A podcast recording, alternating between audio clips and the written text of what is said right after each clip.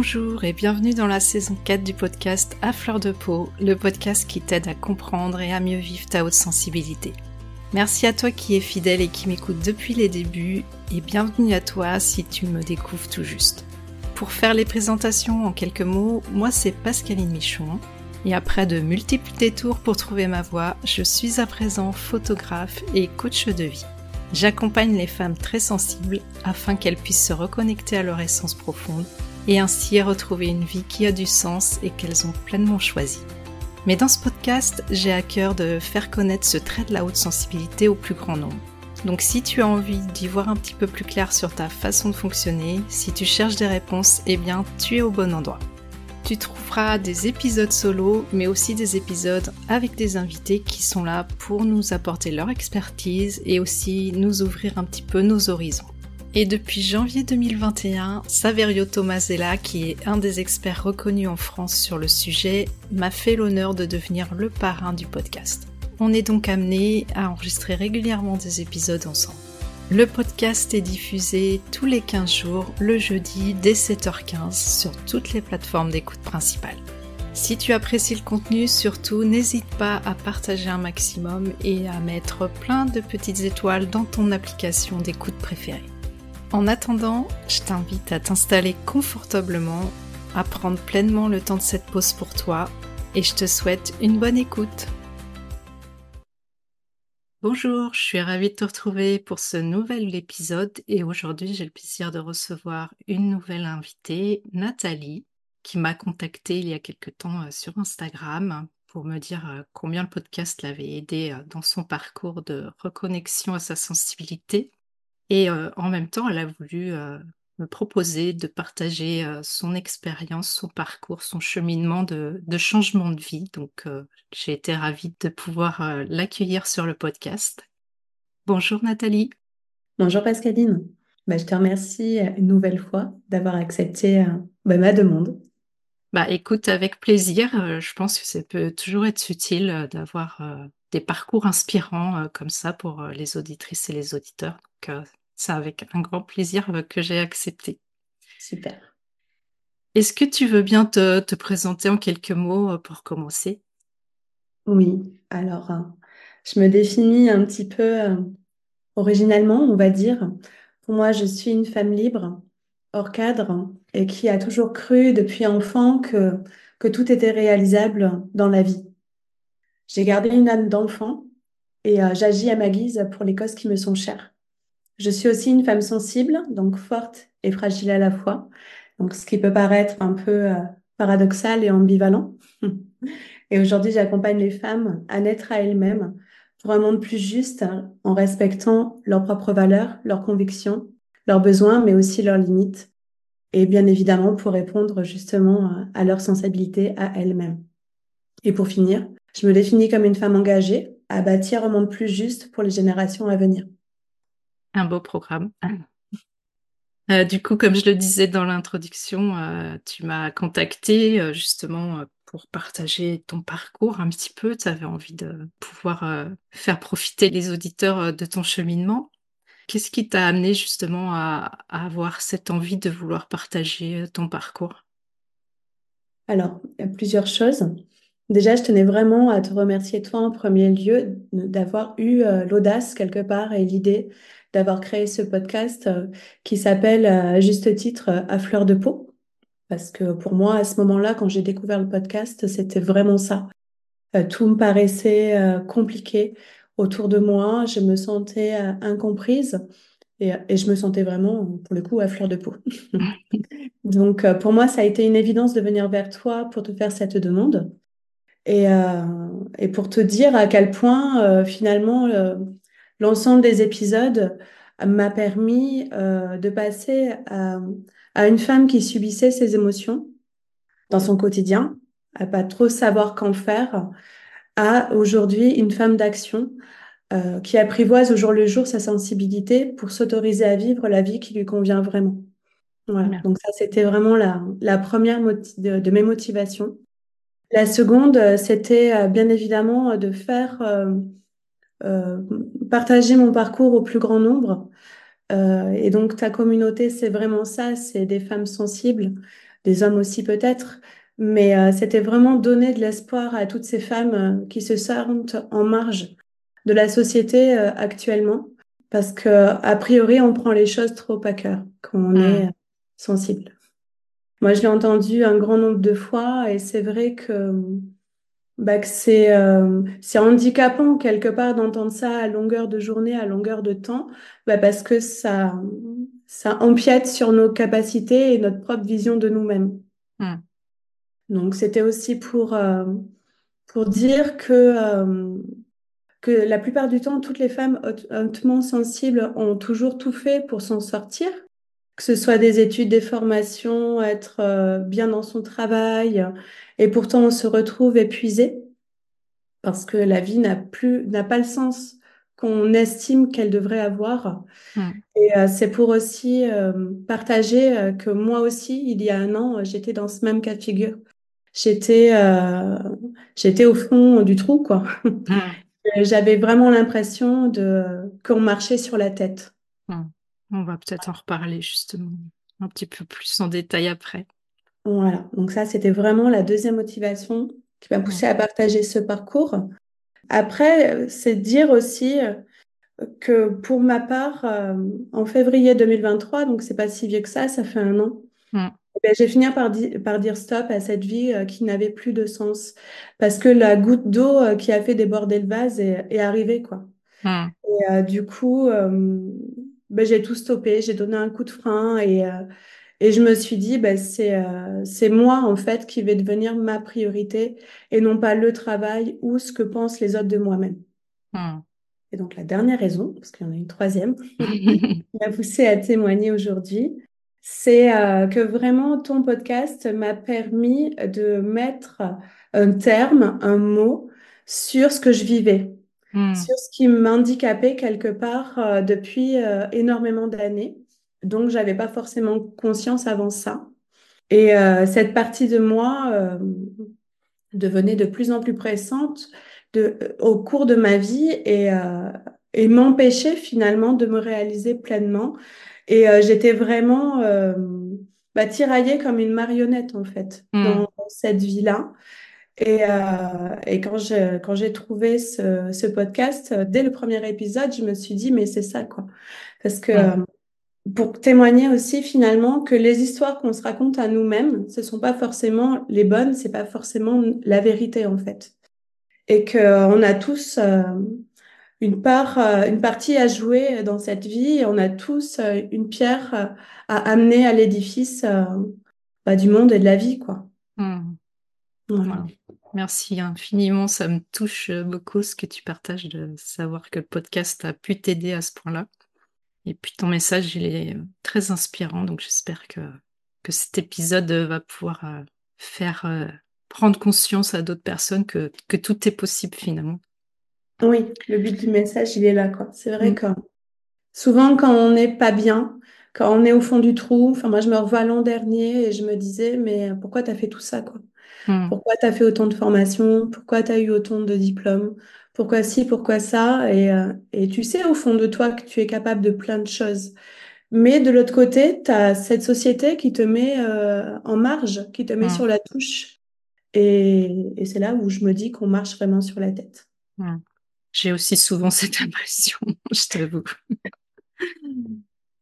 Euh, du coup, comme tu disais aussi, tu as donc découvert ta sensibilité, ta haute sensibilité il n'y a pas si longtemps que ça. Quel a été ton cheminement euh, justement avant de découvrir que tu étais euh, hautement sensible? Comment, comment tu vivais? Ça a toujours été compliqué et pour moi, il y a vraiment eu un avant et un après. Parce que moi, dans mon parcours de vie, j'avais une maman qui était euh, malade. On mm. m'a toujours dit ça quand j'étais petite. Et donc, quand tu es petite, euh, quand on te dit ça, il y a deux options. Soit tu guéris, soit tu meurs. Mm. Et moi, dans mon cas, il n'y a aucun, aucun des deux qui est, qui est arrivé pendant mon enfance. D'une part, elle n'a jamais guéri. Et d'une part, ben, elle a toujours été à mes côtés jusqu'à mes, mes 26 ans. Mm. Donc, bon, du coup, je comprenais pas trop cette histoire euh, d'être malade. Et donc, euh, si tu veux, euh, j'avais toujours cette part de moi qui me disait, attention, il faut être normal. Hmm. Il faut pas être comme maman, il faut être normal. Donc j'avais vraiment euh, cette, ce sentiment, euh, j'observais beaucoup autour de moi, les gens, les familles, parce que nous, on était quand même une famille assez atypique, dans le sens où mes parents ne travaillaient pas. Donc ma mère, parce qu'elle était reconnue euh, comme personne handicapée, et mon père, parce qu'il avait eu l'année de ma naissance un très grave accident, et du coup, qui, qui était en invalidité. Donc déjà, on était nous-mêmes en marge de ces normes sociales. Donc, j'ai observé autour de moi et j'ai toujours su répondre euh, au code, en fait. Être euh, la bonne élève, la gentille petite fille, euh, et puis par la suite, la bonne salariée, et puis la mère modèle, etc., etc. Jusqu'au jour, en fait, où, sans vraiment m'en rendre compte, donc là, j'étais à l'âge adulte, ma charge mentale est devenue beaucoup, beaucoup trop importante. Parce que quand tu es tout le temps dans le contrôle de mm. bien faire, de d'agir au mieux pour les autres finalement, et mm. eh bien au bout d'un moment, ça devient trop, trop lourd à porter. Et euh, du coup, euh, mon corps a su avant ma tête que quelque chose n'allait pas. C'est-à-dire que j'avais mal au dos, j'étais vraiment énormément fatiguée, j'étais émotive plus, plus, plus. Ça veut dire que je pleurais pour un rien. Ça veut dire que, euh, ben, que tout autour de moi était agression, en fait. On me parlait, je le prenais mal, alors que des fois, c'était pas forcément contre moi. Mais moi, j'avais vraiment cette impression-là que tout se liguait contre moi. Hmm. Et du coup, ça, c'était euh, c'était avant avant de, mettre le mot sur hypersensibilité ou haute sensibilité, comme toi tu préfères l'appeler. Et euh, ce fait-là, en fait, que ma mère était malade, je le reprends là. Pourquoi? Parce que quand j'ai regardé euh, la télé, un documentaire sur la 5, j'étais enceinte de ma fille à 23 ans et j'ai découvert la bipolarité. Et là, je me suis dit, ben, ma mère, c'est ça, en fait, elle est bipolaire, parce que tout mmh. coïncidait. Tu avais les sautes d'humeur, tu avais les moments hauts et les moments très bas, tu avais les phases de déprime, etc. Et puis moi, elle faisait beaucoup de va-et-vient dans les hôpitaux psychiatriques, etc. Mais sans jamais, en fait, j'ai découvert à 23 ans ce que, ce que ma mère avait, finalement, mmh. comme elle a dit. Alors qu'avant, jusque-là, il n'y avait rien du tout. Oui, on te... ça n'avait jamais été nommé, en fait. Non, jamais. Et, euh, et si j'ai un petit conseil à donner à tous les parents, finalement, c'est euh, nommer la chose, en fait. Vraiment, même si l'enfant à son niveau, il comprend pas tout, mm. mais au moins, il sait ce que, ce que le parent a comme problème. Et c'est mm. pas être malade, quoi. Mm. Parce que être malade, comme je dis, quand tu es petit, soit tu guéris, soit tu meurs, mais tu restes pas toujours dans cette situation-là. Et donc, à 23 ans, quand j'ai euh, quand j'ai eu ma fille, c'est là où c'est vraiment revenu cette histoire de bipolarité parce que est-ce que c'était héréditaire? Est-ce que moi aussi je, l'étais, vu que j'étais très sensible, que j'avais ces périodes de haut et de bas, mais sans non plus euh, que ce soit dans l'extravagance comme, comme ce que pouvait avoir vécu ma mère. Mais j'avais toujours un petit peu ce, cette peur quelque part, même si je ne me l'avouais pas au fond de moi. Et puis là, il y a un an, j'ai découvert le terme d'hypersensibilité, mais alors tout à fait par hasard. J'étais dans une enseigne de librairie et j'aime bien euh, traîner euh, dans les rayons de développement personnel, ça, ça a toujours été. Et là, je tombe sur le livre de Fabrice Midal, euh, ayant pour titre Suis-je hypersensible? Donc ce terme, je l'avais déjà plus ou moins vu, mais ça m'avait pas plus ou moins parlé. Et là, ce jour-là, je lis la quatrième de couverture. Je me suis dit, j'emmène quoi. Donc j'achète. Mmh. Et là, je me suis dit, waouh, ça a été une véritable délivrance parce que j'ai découvert ce livre avant ton podcast. Et du coup, déjà, je me suis dit, bon, c'est bon, ouf, t'es pas bipolaire, mais t'es hypersensible, parce qu'il y avait tout un tas de clés, quand même, tout un tas de choses hmm. qui, euh, bah, qui correspondaient à mon état, quoi. Et donc, à ce moment-là, je me suis mise vraiment en quête de compréhension sur ce sujet. Donc, c'est ma curiosité qui a été happée, pour le coup, pour la mise en action.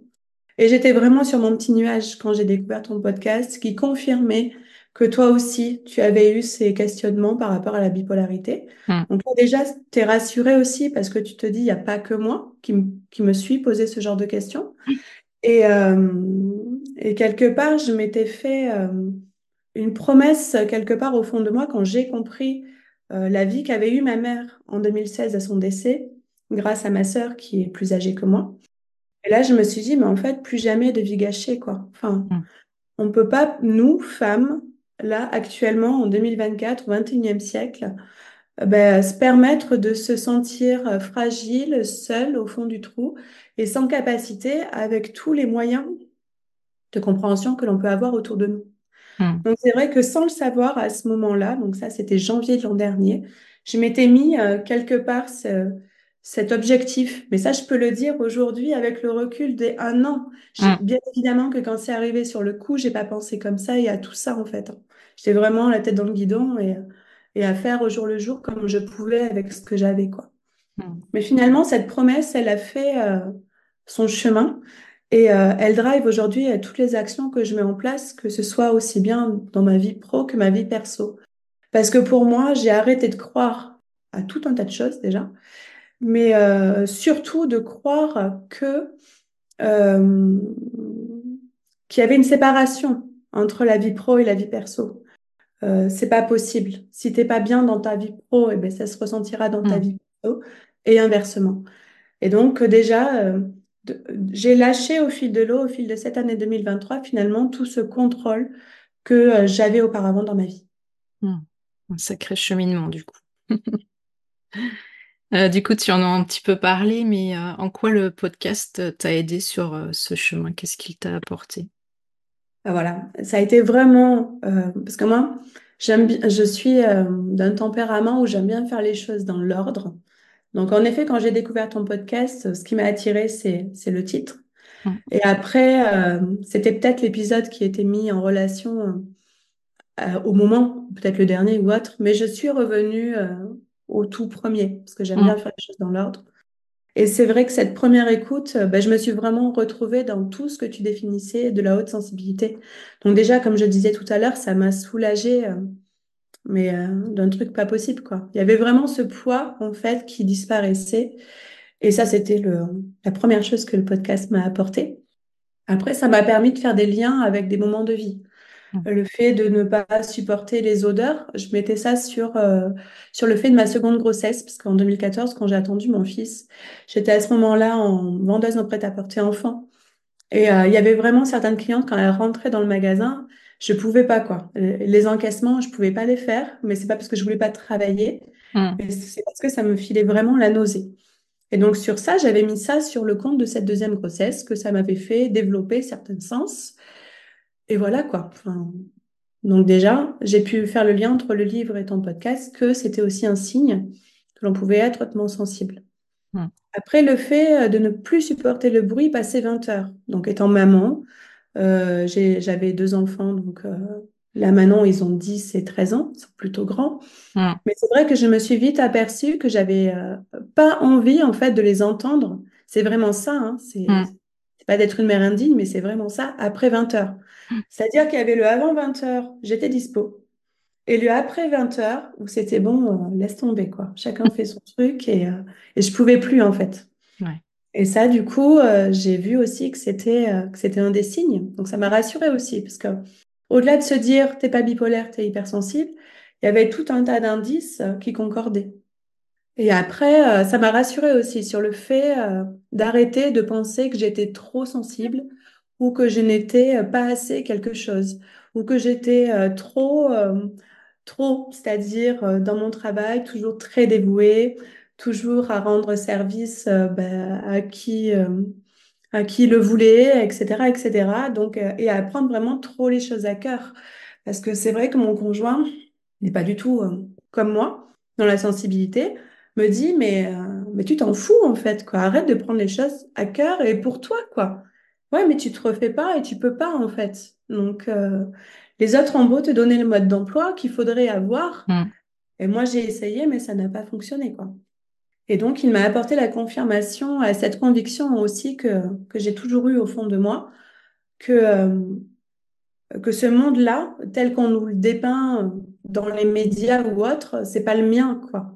Hmm. Il ne m'appartient pas. Je fais pas partie finalement de, de cette époque. Alors, c'est pas que je suis hors du monde ou hors du temps, parce que je sais bien que j'ai à me développer, euh, que j'ai à, à, gagner ma vie ici et maintenant en 2024. C'est pas ce que je suis en train de dire.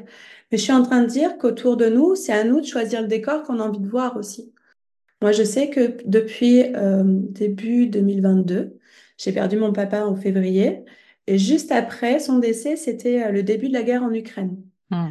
Donc, on se rappelle tous des images terribles à ce moment-là. Et là, je me suis dit, c'est bon, stop, quoi. Donc, depuis février 2022, je ne regarde absolument plus les infos. Hmm. Et c'est pas pour autant que je sais pas ce qui se passe autour.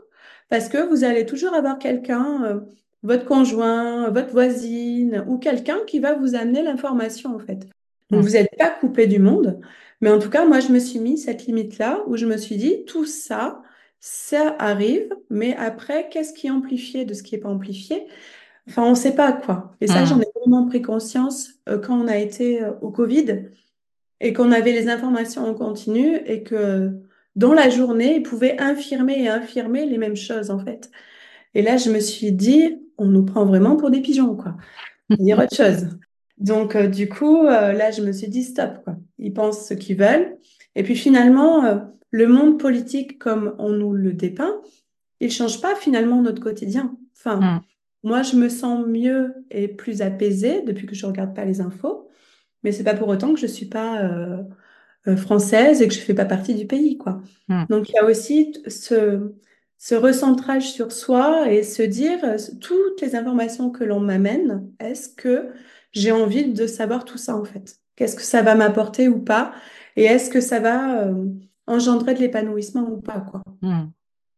C'est super important et je te remercie vraiment de partager ça parce que c'est quelque chose d'essentiel justement. Et c'est vrai que moi c'est pareil, je ne regarde pas les infos et, effectivement c'est aussi euh, surtout mon mari qui qui m'en parle, mais je sais que quand ça vient de lui, ça va pas être amplifié ou quoi que ce soit, ce sera juste des faits et point quoi. Donc après j'en fais ce que j'en veux, mais euh, effectivement c'est important de se préserver par rapport à tout ça. Voilà. Du coup, il a fallu que tu passes euh, par un burn-out finalement euh, pour oser emprunter une autre voie. Qu'est-ce qui t'a mené à cet épuisement professionnel ou émotionnel selon toi? En fait, il y a eu plusieurs choses. Il y a eu déjà, comme je le disais juste avant, cette méconnaissance de moi-même. Parce que moi, je me suis toujours dit, en fait, il ne faut pas être comme ta mère, tu peux pas te permettre d'être comme ça. Tu peux pas te permettre de ne pas travailler. Tu ne peux pas te permettre de ne pas réussir ta vie. Tu n'as pas le droit à ça, en fait. Donc, il y avait vraiment ce prisme-là. Et euh, du coup, avant finalement que je... Parce que moi, ça a été vraiment après le burn-out, hein, toutes ces prises de conscience que l'on parle mm. aujourd'hui. Et donc là, on va aller sur le pan d'avant. Et du coup, le pan d'avant, ça a été, euh, le départ, ça a été l'année 2021.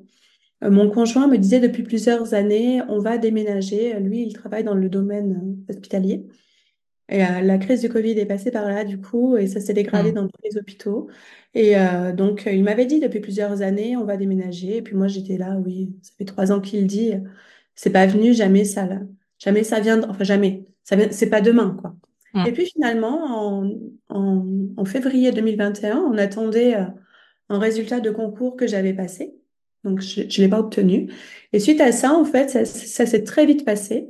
C'est-à-dire que euh, il, a, il a fait un, un entretien d'embauche dans une autre région. Et ça s'est passé très vite, en fait, parce qu'il a été accepté tout de suite. Et du coup, euh, il a fallu, euh, on était propriétaire de la maison, donc il a fallu vendre la maison. Il a fallu faire les cartons. Il mmh. fallait bien évidemment tenir son emploi en parallèle. Et après, je me suis vraiment investie euh, comme bonne hypersensible que je suis dans euh, toutes ces, euh, toutes ces démarches-là, en fait. Hein. Parce que moi, la maison, j'étais pas propriétaire sur le papier, parce que quand on s'était rencontrés, ils venaient juste de l'acheter. Mais j'ai été très investie dans la décoration. Enfin, c'était, c'était chez moi, quoi. Voilà. Mmh. Donc, en fait, de vendre cette maison, c'était une part de moi, quelque part, que, qu'on, qu'on laissait, quoi. Une part de nous aussi, quoi. Donc, ça, ça avait pris tout un, tout un truc. Donc, euh, donc bon, on s'est fait aider hein, euh, par un agent immobilier qui a très bien travaillé, parce qu'en trois semaines, la, maison a été vendue. De là, je me suis mis en quête d'un nouvel emploi. Donc à ce moment-là, j'étais assistante d'éducation. Donc c'était assez simple pour moi, avec l'expérience que j'avais, avec les retours euh, de mes employeurs que j'avais, à retrouver un emploi similaire. Mmh. Et puis, en effet, c'est arrivé. Je me suis déplacée pour faire le l'entretien. Et puis finalement, c'était une, une, futilité. Quoi. Euh, j'étais prise même sans entretien parce que j'avais tellement une, très bonne lettre de recommandation qu'en fait, c'était pas le sujet. Donc bon, ça, c'était fait, ok. Après, on a déménagé en juillet. Et donc, j'ai embauché euh, dans ce collège-là euh, en septembre. Et pourtant, euh, fin 2021, décembre 2021, je me retrouvais en burn-out. Hmm. Pourtant, ce travail, je le connaissais sur le bout des doigts. Ça faisait cinq ans que je j'œuvrais dans un lycée polyvalent, donc professionnel et technologique. Hmm. Donc, c'est pas forcément les, les élèves les plus faciles Hmm. que l'on avait à gérer. Et pourtant, en l'espace de quelques mois, de septembre à décembre, le 6 décembre exactement, je me retrouve, comme je disais tout à l'heure sur la touche, Hmm. je me retrouve en arrêt de travail euh, pour euh, épuisement professionnel. Autant dire que euh, à ce moment-là, j'ai absolument euh, rien compris parce que moi, je m'étais fait euh, un imaginaire de ce qui allait se passer. Il me restait une année, euh, parce qu'avant, on pouvait faire ça six ans. Hmm. En 2022, maintenant, depuis de- février 2022, on peut se faire CDIser, mais avant, c'était pas le cas. Ouais. Et du coup, pour moi, il restait une année, ça allait bien se passer, j'allais passer mes concours, que j'allais obtenir ou pas. Mais, euh, mais voilà, quoi. Oh, enfin, loin de moi d'imaginer qu'un burn-out allait me tomber sur le coin du nez, quoi. Et donc, euh, c'est là aussi où ça m'a montré euh, qu'en fait, on n'est pas des machines, qu'on nous demande dans le, dans le domaine du travail actuel d'être performant, d'être euh, d'être là, d'être présent, d'être euh, d'être professionnel, mais pas trop professionnel non plus, parce que sinon ça dérange, Hmm. parce que sinon il va falloir faire des choses qu'on n'a pas l'habitude de faire. Et moi, vraiment, je, j'ai toujours fait mon travail avec beaucoup de cœur. Et pour moi, il y avait des choses qui qui étaient pas normales. Ouais. Donc, euh, du coup, j'ai pas tout compris, j'ai pas compris vraiment ce qu'on attendait de moi. Et du coup, ça, ça m'a foutu en l'air totalement. Mais il n'y a pas que ça, parce qu'il y avait aussi cette phase de déménagement. Voilà, c'était un tout, C'était un tout, ouais.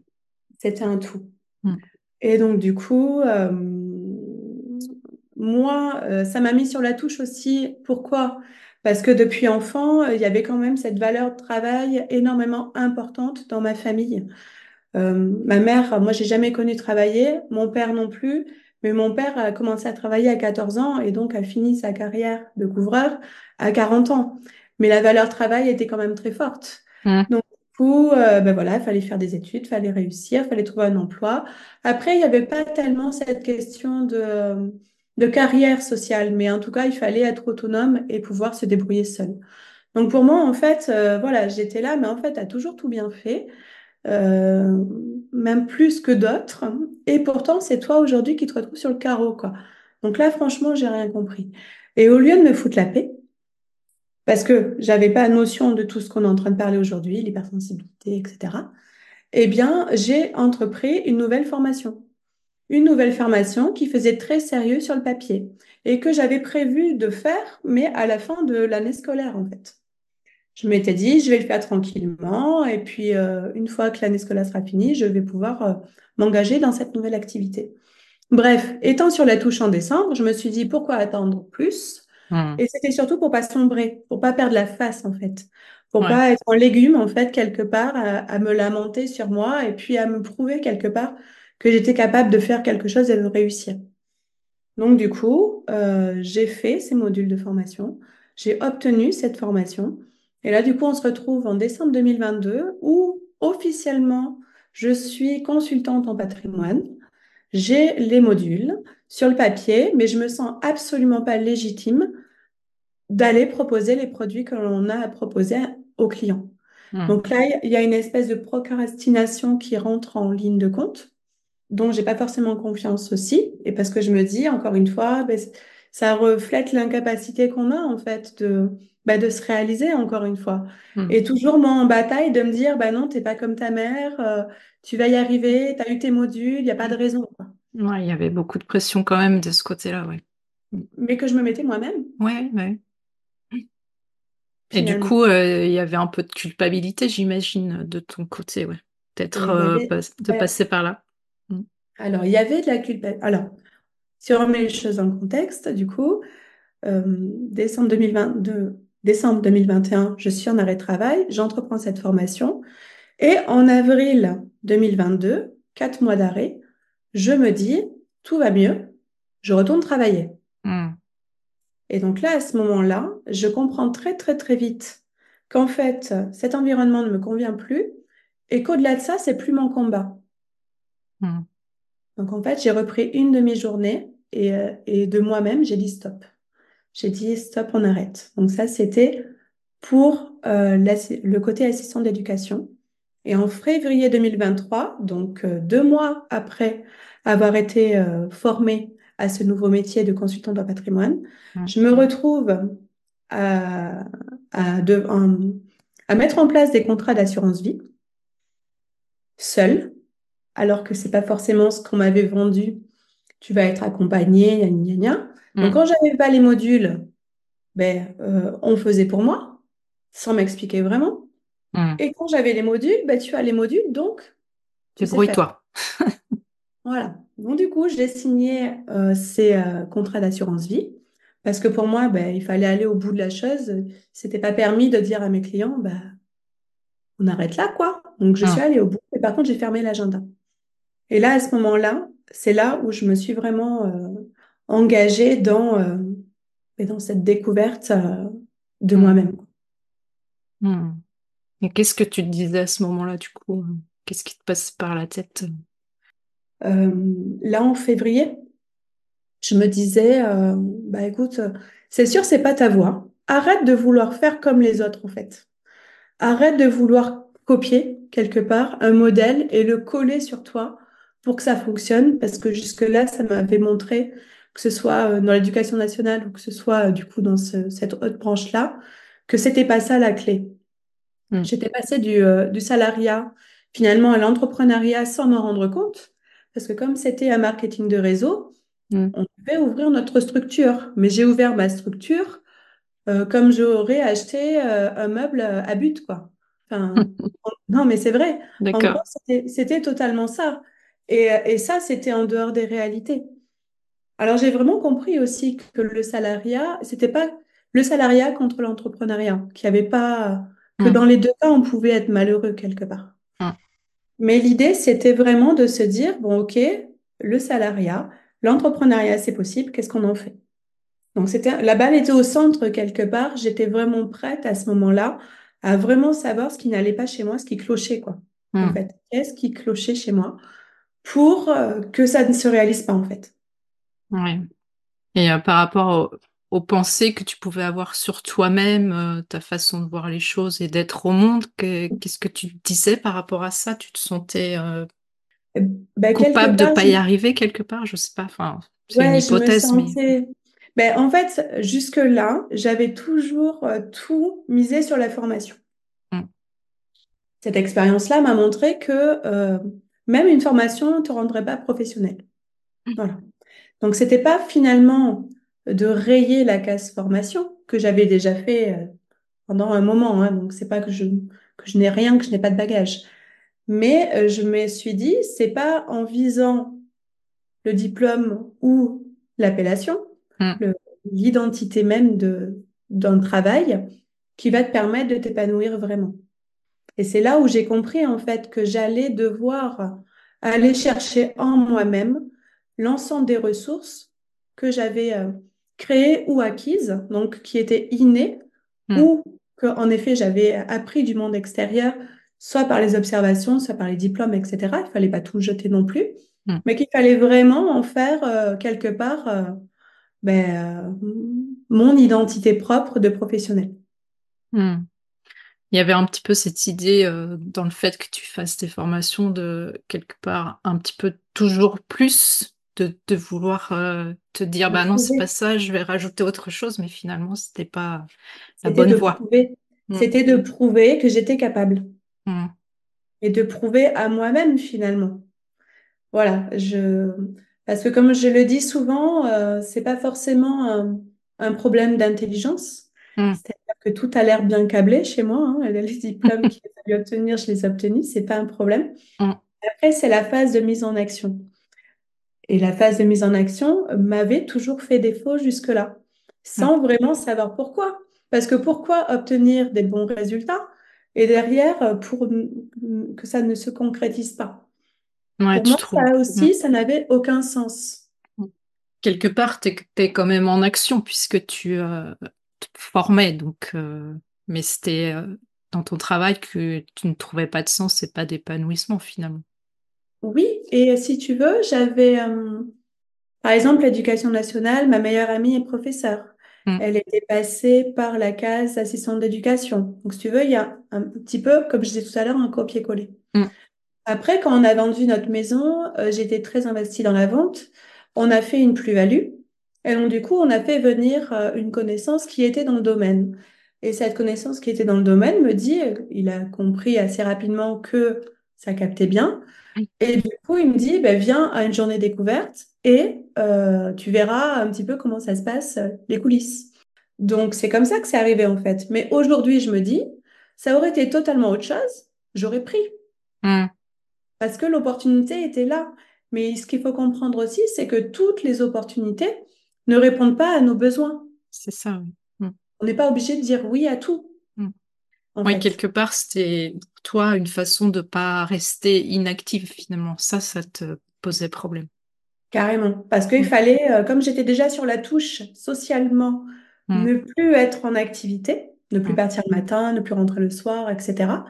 Voilà, j'avais besoin d'une bouffée d'air qui me, aux yeux du monde, entre guillemets, ah ben qu'est-ce que tu fais? Ben je me forme dans. Ouais, c'est ça. Mm. Quelque part, oui, tu avais besoin de, de prouver, entre guillemets, quelque chose. Quoi. Oui, et ça, j'ai découvert finalement que c'était pas forcément aux autres, mais c'était plus à moi. Mm. C'est ça. Ouais. Et du coup, qu'est-ce que ça t'a permis de, de comprendre euh, sur ton passé quand tu t'es reconnu euh, dans ce fonctionnement d'hypersensible après coup? Et ben du coup, euh, après coup, euh, ces tranches-là, en fait, se sont euh, de vie, se sont éclairées. Je me revois euh, plusieurs fois adolescente à table où mon père me disait je, je ne sais plus quoi, hein. mais moi j'étais en pleurs. Et lui me disait bah, de toute façon on peut jamais rien te dire. Mm. Et moi je comprenais pas ça parce que d'une part ce qu'il m'avait dit ça m'avait blessée parce que j'étais en larmes et en plus de ça je reprenais un effet boomerang Mm. en me disant en plus de ça euh, bah, t'es, euh, euh, c'est pas normal d'être dans cet état-là parce que je te dis je te donne juste une information quelque part. Donc il y avait un peu l'effet qui se coule, quoi, C'est ça. qui n'était pas vraiment, euh, qui était pas vraiment confortable, quoi. Donc ça a permis d'éclairer ce que je mettais euh, avant sur le compte des hormones ou de l'adolescence finalement, Mm. D'être sensible, euh, voilà. Et ensuite, euh, j'ai aussi compris euh, que je me suis pas identifiée à la bonne version de moi-même. J'ai toujours été en comparaison de ma mère. Donc, ma mère, après coup, j'ai compris qu'elle était bipolaire. Et c'était toujours moi, Nathalie, VS, ma mère bipolaire. Ou, Mm. la, enfin, si tu veux, la marche qu'il fallait surtout pas passer, C'est ça, en fait. Voilà, c'était surtout ça, en fait. Donc, en fait, être dans le contrôle permanent pour ne pas franchir la limite ouais. Mm. quelque part. C'était ça que ça m'a permis de comprendre aussi après que, en fait, que je faisais ma propre lecture par rapport à ce que me renvoyaient les autres et non pas à ce que moi je pensais de moi au fond. Mm. C'est ça. J'ai toujours été façade entre guillemets et, euh, et euh, ouais, le spectateur de ma vie quelque part. C'était euh, c'était Mm. ça, quoi. Et après, euh, j'ai aussi compris euh, avec le temps pourquoi l'allégorie de la caverne que j'avais découvert en, cours de philo m'avait autant marqué. Alors, autant marqué sur le fait, quand le prof nous l'a raconté, le fait qu'il y avait des gens au fond d'une caverne qui étaient dans le noir, mais qui pensaient avoir la vérité absolue, absolue et comme s'ils étaient au fond d'un puits, et que là-haut, il y avait la lumière. Alors moi, la première lecture que j'ai faite à cette époque-là, je me suis dit, mais ils sont idiots ou quoi? Bien évidemment que là-haut, il y a autre chose. Voilà. Mm. Ça, c'était ma première lecture. Et puis c'est passé. Et puis des fois, dans la vie, j'y pensais à cette caverne-là. Jusqu'aujourd'hui, à me dire, mais en fait, euh, on est tous, moi, toi, tout le monde, Mm. au fond de la caverne. Et il faut aller tendre vers cette lumière là-haut. Mais en fait, cette lumière, c'est quoi? C'est notre propre vérité. Et donc, en fait, tu dois euh, passer les marches justement pour aller au-delà. Et les marches, en fait, ce sont toutes les épreuves que tu rencontres au fil du temps. Mm. Complètement. Mm. Donc voilà, ça m'a fait découvrir ces, ces trois choses. Tu t'es aussi fait euh, accompagner pour t'aider à mieux te comprendre euh, et mettre un petit peu euh, la clarté sur la direction que tu voulais prendre, en fait. En quoi ça a été important pour toi d'être euh, guidée par rapport à ton évolution? Alors, euh, quand j'ai choisi de me faire accompagner, c'était plus euh, une nécessité, un réel besoin ressenti suite en avril 2021 quand je suis revenue au travail et que je me suis aperçue que finalement, je pensais que tout allait bien et ça n'allait pas bien. Donc là, en fait, on m'a tendu un numéro d'une kinésiologue. Hmm. J'ai pas réfléchi, j'y suis allée. Et en parallèle, j'ai aussi pris rendez-vous avec un psychiatre pour vraiment mettre un terme sur ce que j'avais ou ce que j'avais pas. Hmm. J'avais ces deux pans, en fait. Vérifier si j'étais comme ma mère, quelque part.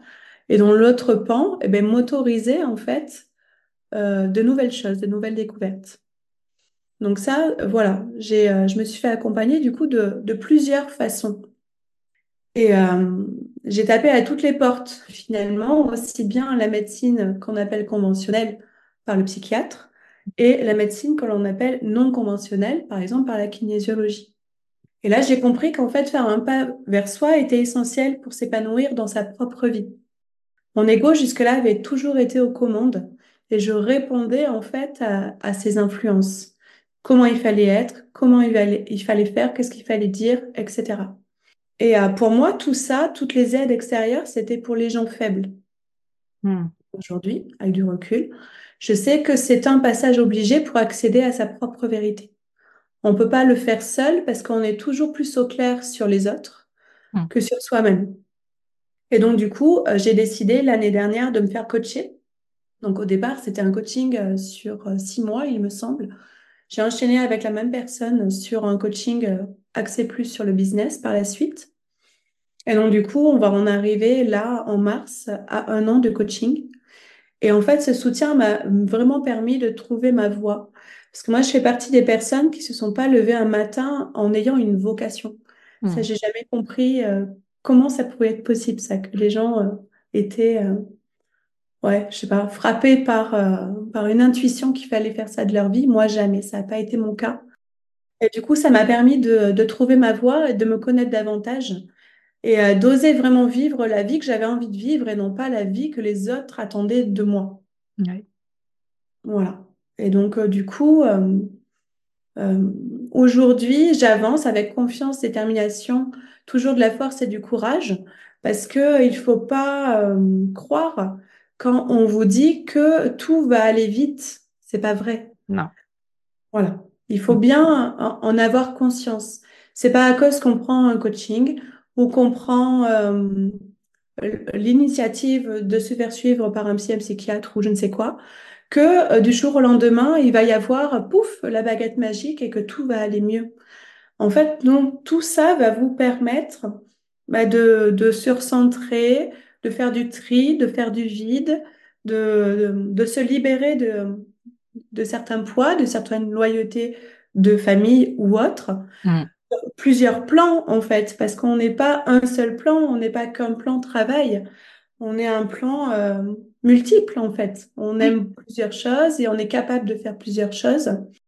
Et euh, comme le dit euh, cet auteur, j'aime bien Thierry Janssen, il a un livre qui s'appelle le travail d'une vie. Mais en fait, c'est tout à fait ça.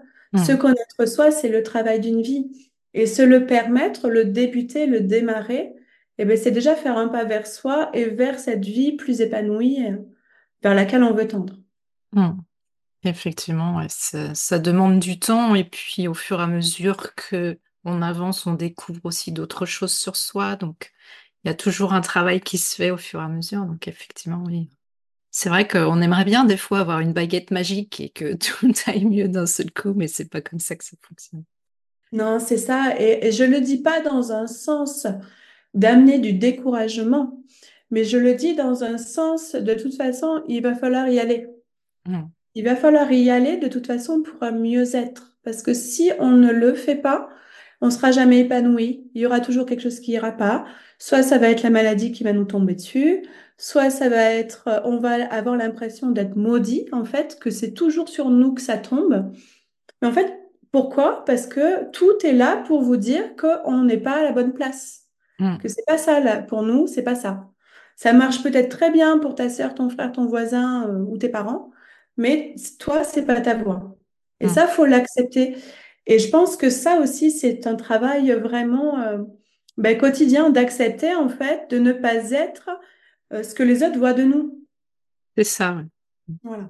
Et c'est vrai que c'est des fois un peu difficile de, de lâcher la personne qu'on a été avant et Ah de, oui. de devenir euh, soi finalement. Mais même, enfin, moi, je, je pars avec euh, un an de recul de travail sur moi intense, entre guillemets, parce que c'est vrai que j'ai toujours, euh, comme je voulais pas aller voir de psy par rapport à ma mère, bah, j'ai toujours été finalement dans ces rayons de développement personnel. Et toutes les questions que je me posais, bah, j'ai acheté un livre, quoi. Ça a été un peu ça. Mm. Mais, euh, mais voilà, quoi. C'est par petits bouts qu'on apprend à se connaître. Mais c'est pas euh, un matin on se lève et pouf, ça y est, quoi. Illumination. C'est ça. Du coup, euh, tu, euh, tu as dit que tu étais allée voir une kinésiologue, toi qui étais plutôt cartésienne euh, et euh, plutôt rationnelle, comme tu nous, nous l'as confié, que, tu me l'as confié, pardon, quand on a discuté un petit peu ensemble avant de, de préparer cet épisode. Te reconnecter à ta sensibilité, sensibilité, pardon, ça t'a aussi euh, permis de te connecter à un monde euh, plus subtil, on va dire, plus spirituel. Est-ce que tu veux bien nous en parler un petit peu? Qu'est-ce que ça t'a apporté? C'est important, je pense, de témoigner de ça aujourd'hui parce que euh, il n'y a pas si longtemps que ça que j'assume pleinement ce côté de moi. Mais quand je dis il n'y a pas si longtemps, ça c'est OK là depuis quelques mois. Mais c'est vrai qu'avant, euh, j'avais voilà, je j'avais pas envie que ça se sache de trop parce que encore une fois, ça ça répondait pas à la norme. Hmm, Ça répondait pas à la norme de de je sais pas moi de faire confiance à des cartes ou euh, ou de faire telle et telle pratique. Euh, Enfin voilà. Pour moi, avec moi, c'était pas OK parce que dans ma famille, c'était pas entendu. Tout ça, c'était perché. Euh, C'était un peu pour les fous, quoi. Pour ceux qui avaient que ça à faire ou ceux qui avaient de l'argent à perdre. hmm, C'était un peu la vision, euh, la vision d'avant. Ou alors, ça pouvait faire référence très très vite à- au domaine sectaire. Et donc moi, ça m'a longtemps fait très peur. Et donc du coup, euh, finalement, j'y suis arrivée malgré moi. C'est-à-dire que ça a démarré quand euh, je me suis retrouvée en avril euh, avec une, une personne travaillait au collège et qui me tend ce numéro de, de kinésiologue. Ça a commencé par là. Et ça a commencé par là. Pourquoi? Parce qu'à ce moment-là, j'ai vraiment pensé avec le cœur et non pas avec ma tête. Mon hmm, mental et mon ego, à ce moment-là, ils étaient tellement au fond du seau qu'ils avaient plus de prise. Et c'est là, en fait, le lâcher prise. Parce hmm, que avant ça, je m'étais dit, mais en fait, t'as jamais su comment lâcher prise. Parce que quand on cherche, par exemple, le bonheur, on le trouve pas. Quand on cherche à obtenir quelque chose, on, on, on, on, on rate, en fait, l'occasion de le rencontrer. Et ce que j'ai compris là, c'est qu'en fait, ce jour-là, j'ai lâché prise. C'est-à-dire que hmm, j'ai pris mon téléphone dans ma voiture, j'ai appelé. J'ai pas été voir sur Google ce que c'était une kinésiologue, etc. Parce que alors là, j'en avais aucune idée, mais vraiment. hmm. Donc, euh, du coup, euh, voilà, je me suis retrouvée à ce rendez-vous. Et là, euh, bon, ça s'est très bien passé. Ça a duré quand même plus d'une heure, hein, je dirais presque deux heures. Parce que je pense aussi que peut-être mon histoire lui a fait écho. Enfin, moi, j'ai ressenti les choses comme ça. Et du coup, euh, il y avait des choses, des fois, qu'elle me faisait faire. Ma tête me disait, mais qu'est-ce que tu fais? Enfin, à quoi ça sert? Euh, c'est-à-dire qu'elle me faisait répéter des choses en sanskrit ou, ou de, des manipulations qu'elle me faisait ou autre. Et moi, dans ma tête, il y avait une partie de moi qui était là et qui profitait du moment, mais il y avait quand même une autre partie de moi qui était là, mais où je suis tombée, quoi? C'est ça. Hmm, Voilà. Et puis c'est vrai qu'à la fin de la séance, elle me dit, euh, vous allez vous sentir très fatigué. Il est possible que vous dormiez en rentrant, etc. Ok. Bref, alors moi je lui dis, bah écoutez, euh, on verra bien. Pendant la séance, elle m'avait fait tenir une pierre, ça je me rappelle très bien, et elle me pose la question, euh, vous ressentez quelque chose par rapport à ma pierre? Alors moi, cache, hein. Je dis, bah écoutez, non, mais j'ai fait entre nous, de toute façon, à tout ça, je n'y crois pas. hmm, vraiment, je lui dis ça comme ça, parce que moi, je suis pas quelqu'un qui sait mentir. Et elle me dit, euh, oui, ok, il n'y a pas de souci, mais elle me dit quand même, euh, essayez de voir, euh, etc., si vous ressentez pas quelque chose. Bon. Alors du coup, je pense qu'à ce moment-là, ma tête s'est un peu plus concentrée sur la pierre. Et en effet, quelques minutes après, j'ai senti comme des petites aiguilles traverser euh, entre la pierre et moi, en fait. Et là, ça m'a pas fait peur, mais je me suis dit, ah ben, donc là, je dis, ah ben, si, j'ai l'impression de sentir des picotements. Et là, de me répondre, ah ben, vous aurez bien été la première euh, sur qui cette pierre n'aurait eu aucun effet. Voilà. Donc, ça a commencé comme ça, très subtilement, finalement. Mm. Parce qu'après, je suis rentrée chez moi et en effet, j'ai dormi. Alors que mon cerveau, euh, un quart d'heure avant, disait, oui, bien évidemment, moi, ça va pas m'arriver, Oui, voilà, c'est ça, tout à fait. Donc, c'est ça aussi qui m'a éveillée finalement à, euh, à, qui, à ce qui est quelque chose d'autre de possible, autre que le mental et que l'ego qui parle en fait. De se dire, euh, oui, en effet, c'est pas commun, ou euh, enfin moi du moins dans ma famille ça l'était pas. Et du coup, ben, c'est pas à cause que c'est pas commun ou que ma famille n'y croyait pas que ça n'existe pas. Voilà, il faut faire ce parallèle-là. Et ensuite, ce qui s'est passé, c'est que donc du coup, après ce rendez-vous, je me suis intéressée à la lithothérapie. Après, du coup, euh, on avait une décision à prendre euh, suite au décès de mon père de vendre cette maison familiale ou de pas la vendre. Et donc, du coup, je voulais pas être influencée par l'extérieur. Donc, je me suis acheté mon tarot, mon premier tarot. Je me le suis acheté comme ça pour avoir une réponse neutre finalement, pas de Pierre-Paul Jacques. Je voulais avoir une réponse et prendre ma décision moi-même. Donc ça s'est passé comme ça. J'ai tiré trois cartes et il y avait le roi d'épée au fond, troisième euh, dernière carte. Donc ce qui est la troisième carte, c'est souvent est-ce qu'on attend de vous ou la suite quoi quelque part. Et du coup, j'ai compris. Là, j'ai vu mon père dans ce roi d'épée parce que mon père était quand même quelqu'un de très droit, de très euh, dans, euh, dans droit dans ses bottes et l'honnêteté, c'était vraiment la valeur numéro une quoi. Et du coup, je me suis dit, euh, OK, là, il te donne la permission de la vendre, cette maison, mais attention, pas n'importe comment. Donc, quelque part, j'avais ma réponse, sans que ça passe intervenir euh, de l'affect avec une personne. Parce que mon hmm. conjoint me disait ça aussi, mais quelque part, euh, si je l'avais fait par rapport à ce qu'il me disait, j'en aurais voulu derrière. Voilà. Hmm. Donc, c'est pour ça que je trouve que ce monde un peu plus invisible ou subtil, comme on l'appelle, euh, permet en fait d'accéder à des parties de soi euh, ben, qu'on n'imagine même pas en fait. Parce que donc, hmm. les cartes, après, ça a été, euh, je sais plus dans quel ordre, mais bon, je me suis intéressée au tambour chamanique, je me suis intéressée aux pendules, aux constellations familiales. voilà, enfin, il y a des choses que, franchement, il y a trois ans de ça, j'aurais, oui, bien sûr, je vais faire ça, moi, oui, oui. Enfin, j'aurais jamais cru. Donc, hmm. comme quand on dit ne jamais dire jamais, c'est vraiment c'est vraiment ça aussi. Quoi. Hmm. Et aujourd'hui, justement, ces outils-là, tu t'en sers dans ta pratique de coach? Oui, je m'en sers parce que pour moi, euh, comme je te disais tout à l'heure, on ne peut pas faire la séparation entre le pro et le perso, mais on ne peut pas faire la séparation non plus entre notre esprit, donc nos pensées, notre intuition, tout ça, et euh, nos actions que l'on va mener. Si tout ça, c'est pas en harmonie, ça va, ça va crisper à un moment. Et si ça crispe, c'est pas bon. Ça, ça nous prouve que c'est pas le, c'est pas sous la bonne forme, c'est pas sous la bonne voie en fait que, que l'on prend le problème, que l'on prend les choses. Hmm. Et ça, ça permet en fait finalement au mental de se déconnecter. Aujourd'hui, tu es coach de vie, comme on vient de le mentionner. Si tu regardes en arrière, euh, là où tu en es aujourd'hui, qu'est-ce que tu ressens?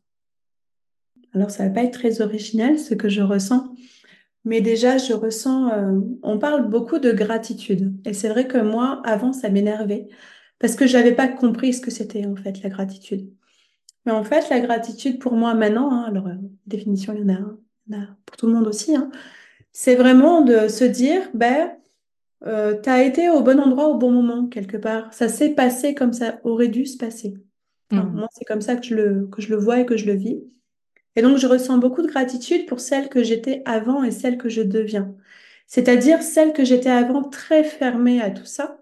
Quand j'ai ouvert ma page pro en juillet dernier, il y a des gens qui me connaissaient et qui, il y en a une, elle me dit, t'as pris la foudre? en rigolant.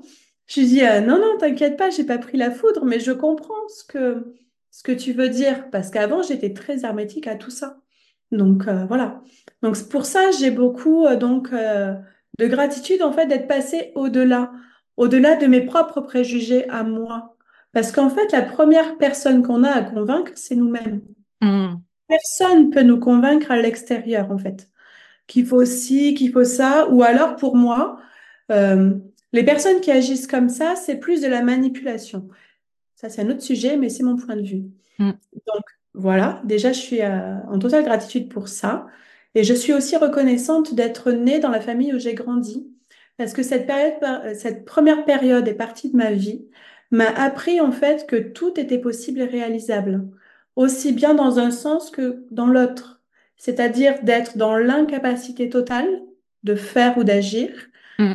et d'être en incapacité, mais trouver la force pour quand même se réaliser et vivre sa vie. Mm. Ça, c'est l'exemple de mes deux parents.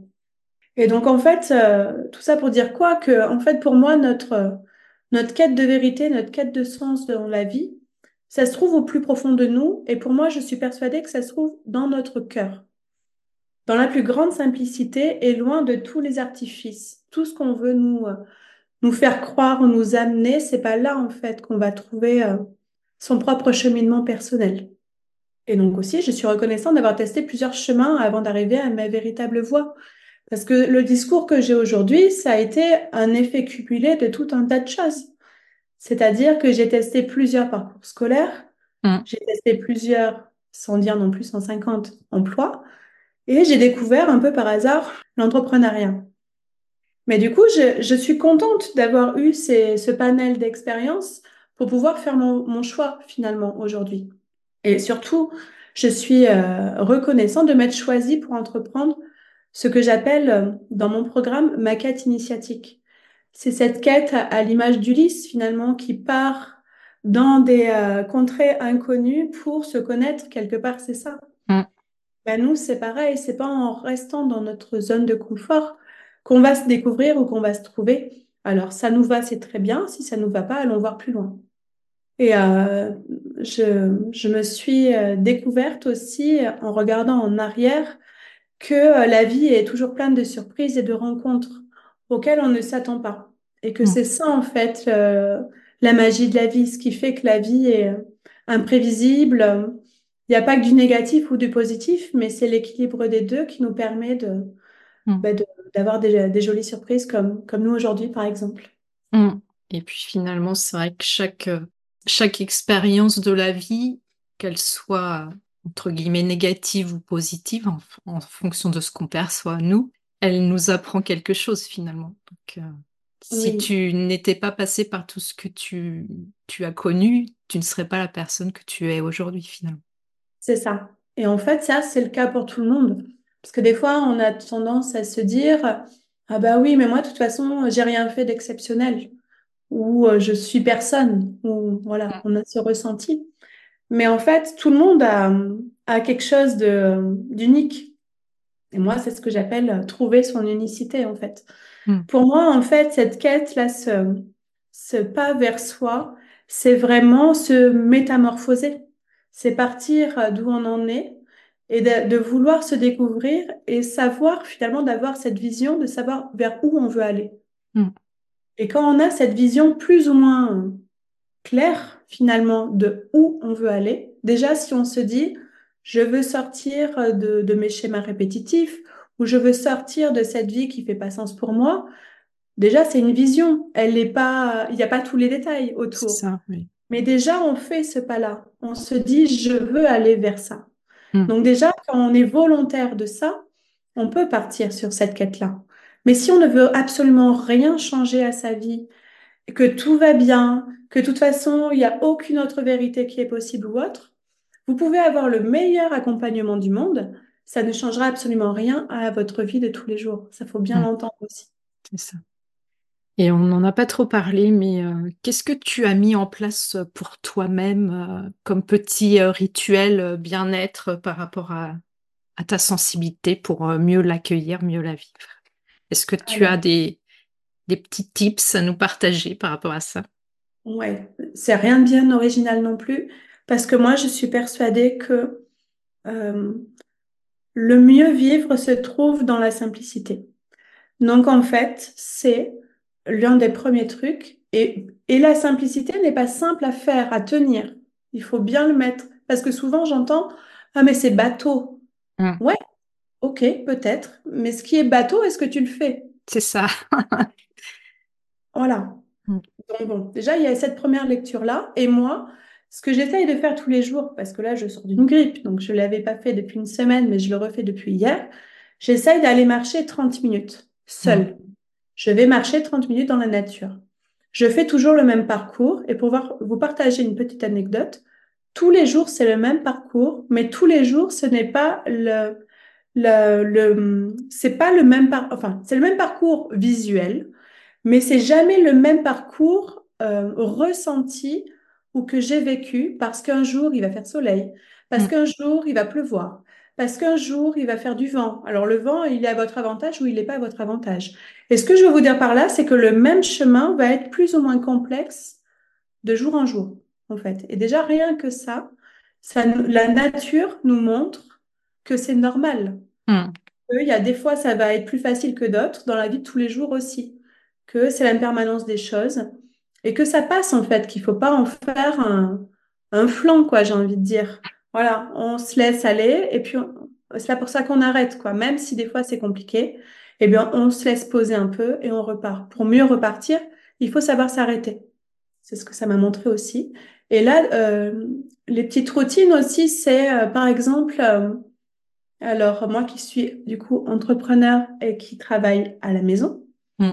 Du coup, euh, c'est aussi organiser sa vie de famille, sa vie, euh, sa vie de corvée, entre guillemets. C'est-à-dire de, de vraiment mettre en place un environnement propice. Mais ça, qu'on soit entrepreneur ou pas, entre guillemets, tout, tout le monde travaille à l'intérieur ou l'extérieur et ça peut servir à tout le monde. C'est-à-dire, euh, on a des enfants ou pas, mais si on a des enfants, de les faire contribuer à la vie. Ils vont mettre la table, ils vont débarrasser, voilà. Enfin, nous, par exemple, ils ont un jour de corvée chacun, un jour sur deux. Et le mercredi, c'est nous, parce que sinon, c'était pas euh, équitable. On fait comme ça. Mais après, sinon, les repas, les repas, je fais un planning de la semaine. Donc, je sais au jour le jour qu'est-ce que je vais faire à manger. Donc, du coup, j'anticipe la veille de, des congés ou autre. Et du coup, c'est plus fluide au jour le jour. Tandis que si on se retrouvait tous à 18 heures à savoir, à pas savoir quoi faire, ben, tout de suite, ça met plus de pression, plus de tension, Mm. etc. Donc, quand je dis franchement que c'est des choses simples, c'est vraiment dans cette simplicité-là que vous allez avoir un confort de vie optimal. Mm. Ça permet Et aussi fait- de, Ouais, mm, pardon. de libérer euh, de l'espace mental finalement. Oui, ça libère l'espace mental et ce, cet, cet espace-là, ce vide-là, va pouvoir être employé à autre chose. Ça va pouvoir être euh, un jeu de société ou euh, une discussion en famille. Des moments, en fait, qu'on n'aurait pas vécu si on avait été dans la course folle, quoi. C'est ça. Et après, respecter son sommeil aussi. Ça paraît bateau aussi, mais qui sait qui se couche tôt, qui regarde pas la télé dans sa chambre, qui euh, se couche pas tard, qui enchaîne pas les épisodes Netflix ou autre. Enfin voilà. Mm. Ça paraît bateau ce que je raconte, oui, parce que c'est pas très original. Mais la question à se poser, c'est est-ce qu'on le fait? Est-ce que les, les petits tips que je partageais dans le podcast euh, t'ont aidé justement à mettre euh, un rituel en place? Alors franchement, j'étais pas très très bonne élève sur le sommeil, parce que le sommeil, par exemple, ce que je dis là, euh, je le fais à peu près depuis un mois. C'est-à-dire qu'avant, j'engrangeais du savoir. Mm. Donc j'engrangeais du savoir la nuit parce que je me réveillais et du coup, j'écoutais des podcasts. Donc la nuit, quand on écoute les podcasts entre minuit et 6 heures, pas d'un coup, mais un peu par-ci, un peu par-là. Et puis c'était surtout pour pouvoir me rendormir aussi. Mm. Donc il y a des choses que j'entendais, il y a des choses que j'entendais pas, etc., etc. Mais par contre, je n'ai jamais pris de notes. Donc en fait, que ce soit dans n'importe quel podcast, en fait, je n'ai pas euh, tiré matière en fait de ce que j'ai pu entendre. Mais par contre, ce que j'ai pu entendre a fait son chemin et m'a permis derrière de pouvoir en- enclencher de nouvelles actions ou de nouvelles façons de faire. Mais en tout cas, ce serait mentir de ma part de dire que j'ai suivi exactement euh, les, euh, les petits conseils qu'on pouvait nous donner, Mm. parce qu'en fait, je me suis aperçue que c'était pas le bon moment, en fait, de, de faire ça. Donc, je m'en suis aperçue seule, mais j'ai peut-être fait ça pendant six mois. Et là, du coup, j'ai tout arrêté Euh, d'ailleurs, moi maintenant, mon téléphone, il dort dans mon bureau. Mais euh, voilà, du coup, plus de casque, plus rien. Mais c'est vrai que j'ai pas encore repris dans ma routine, justement, quand je dis que c'est un travail vraiment de, au quotidien, de tous les jours, de bien se connaître, Mm. c'est de mettre une partie, justement, euh, dans l'emploi du temps pour pouvoir écouter un podcast ou plusieurs et en tirer parti à mon Mm. avantage plus que je l'ai fait jusque-là. Mm, C'est vrai qu'en plus, euh, chacun euh, a sa façon de s'approprier les choses, donc il n'y a pas de, de choses qui sont plus justes que, que d'autres. Et euh, c'est vrai que ben, par rapport aux rituels et aux routines, euh, c'est à chacun de trouver ce qui lui convient finalement, euh, parce que ça peut très bien me convenir à moi et puis à toi, ça te conviendra pas. Donc euh, il faut Mm. trouver ce qui est juste pour soi. quoi. Et puis, c'est très évolutif. Mm. C'est-à-dire que, euh, il y a des phases où on est moins bien, donc euh, la routine va ralentir. Il y a des phases où euh, on se sent mieux, donc on va avoir envie d'accélérer et de pas forcément mettre la priorité sur les mêmes choses. Mm. Donc c'est pour ça que je trouve que la routine, c'est très très important d'avoir quand même un, un focus général de sa matinée, de son après-midi, de sa soirée, mais pas forcément d'être trop dans le détail non plus, parce que d'expérience, de mon expérience, on le Mm. tient pas. Ouais. Et si Et on puis, le tient pas et si on veut être parfait, enfin si on veut être parfait, je, je me comprends, eh bien du coup ça ne nous convient pas. Donc on est frustré. Donc en fait ça va être du mal-être au lieu du mieux-être. Tout à fait. On arrive euh, à la fin euh, de notre épisode, Nathalie. Merci déjà pour euh, tout ce que tu nous as partagé. Et euh, quel serait le message que tu aurais envie de transmettre aux personnes qui nous écoutent, euh, qui doutent peut-être, qui sont perdues, qui ont peur du changement? Ou de passer à l'action, qui vivent euh, leur sensibilité comme un fardeau Qu'est-ce que tu as envie de leur dire? Bah là, la première chose qui me vient, c'est l'expression que j'ai entendue pendant mon enfance. La peur n'évite pas le danger. C'est-à-dire que de toute façon, euh, tout ce que vous ne voudrez pas voir dans votre vie va arriver de quelconque manière parce que vous allez vous crisper dessus. Donc, quelque part, mettre le focus.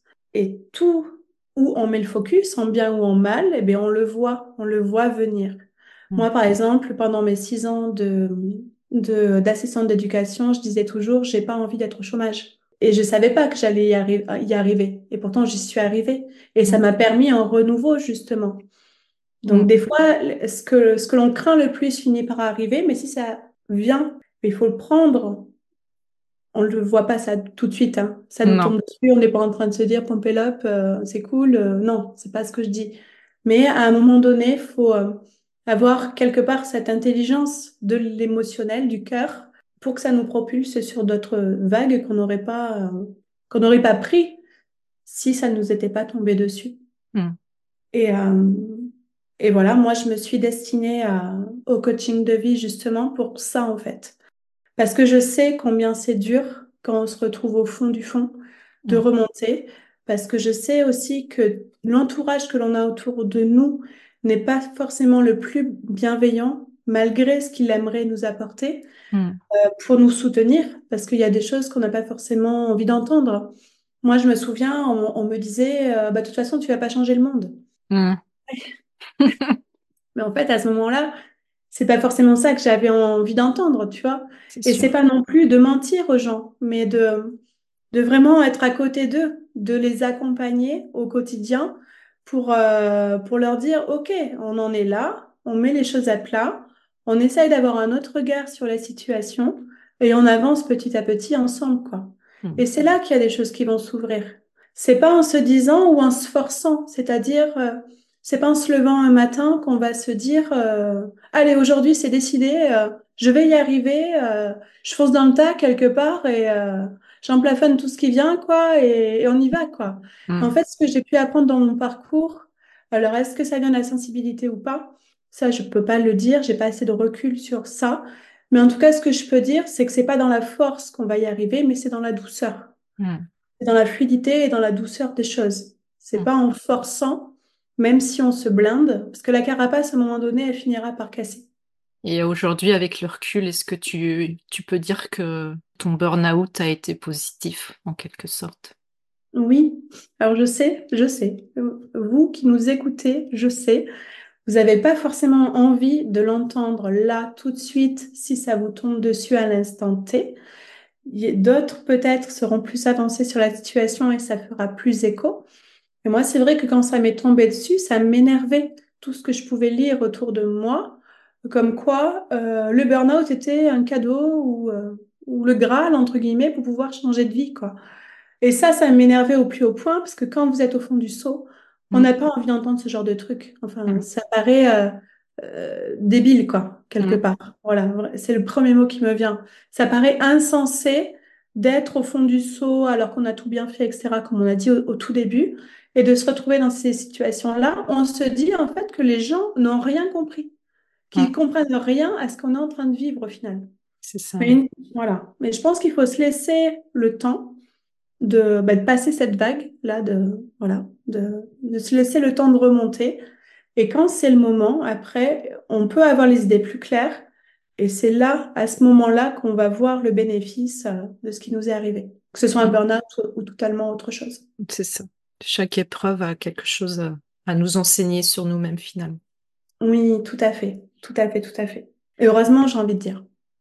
Écoute, euh, Nathalie, merci beaucoup pour euh, tout ce que tu nous as partagé. Vraiment, c'était un plaisir euh, d'écouter ton parcours et très, très inspirant. En tout cas, j'espère que ça va être utile pour tous ceux qui écoutent. Merci beaucoup. Bah, merci à toi de m'avoir permis du coup de, bah, de mettre à jour ce parcours, quelque part, ça me, ça me permet moi aussi de faire un point de parcours, quelque part. Donc, c'est toujours intéressant également. Et voilà. Et après, si euh, certains sont intéressés d'en savoir un petit peu plus sur moi, bah, je les invite à venir découvrir ma page Instagram, Nathalie Désier Coach, ou mon site internet, euh, nathalieDésier.fr. Voilà. Ce sera je mettrai, oui. Je mettrai euh, tes, tes, références justement dans, dans le résumé de, de l'épisode et on, pourra te retrouver. Parfait. Eh ben, merci beaucoup, Nathalie. Et puis, euh, je te souhaite euh, plein de belles choses encore euh, dans ton cheminement, dans la découverte de toi-même. Et puis, j'espère à bientôt, peut-être. Oui, pourquoi pas. Hein. Avec grand plaisir, en tout cas. Merci beaucoup à tous nos auditeurs et surtout courage à vous. Merci. À bientôt. À bientôt. Voilà, je te remercie pour ton écoute. J'espère que cet épisode t'aura été utile. Si tu l'as apprécié, je te serais vraiment reconnaissante de me laisser un avis et surtout un maximum d'étoiles sur Apple Podcast pour m'aider à le faire connaître. N'hésite pas non plus à le partager si tu penses que ça peut être utile à d'autres personnes. Tu peux retrouver tous les épisodes sur mon site internet à l'adresse suivante www.pascalinemichonphotographe.com dans la rubrique podcast. Le podcast est aussi bien sûr disponible sur toutes les plateformes d'écoute principales. Si tu as envie d'échanger avec moi à propos de l'épisode, j'en serais vraiment ravie.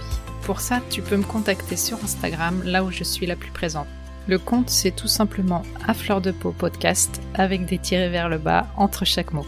En attendant, je te donne rendez-vous la semaine prochaine pour un nouvel épisode. À bientôt!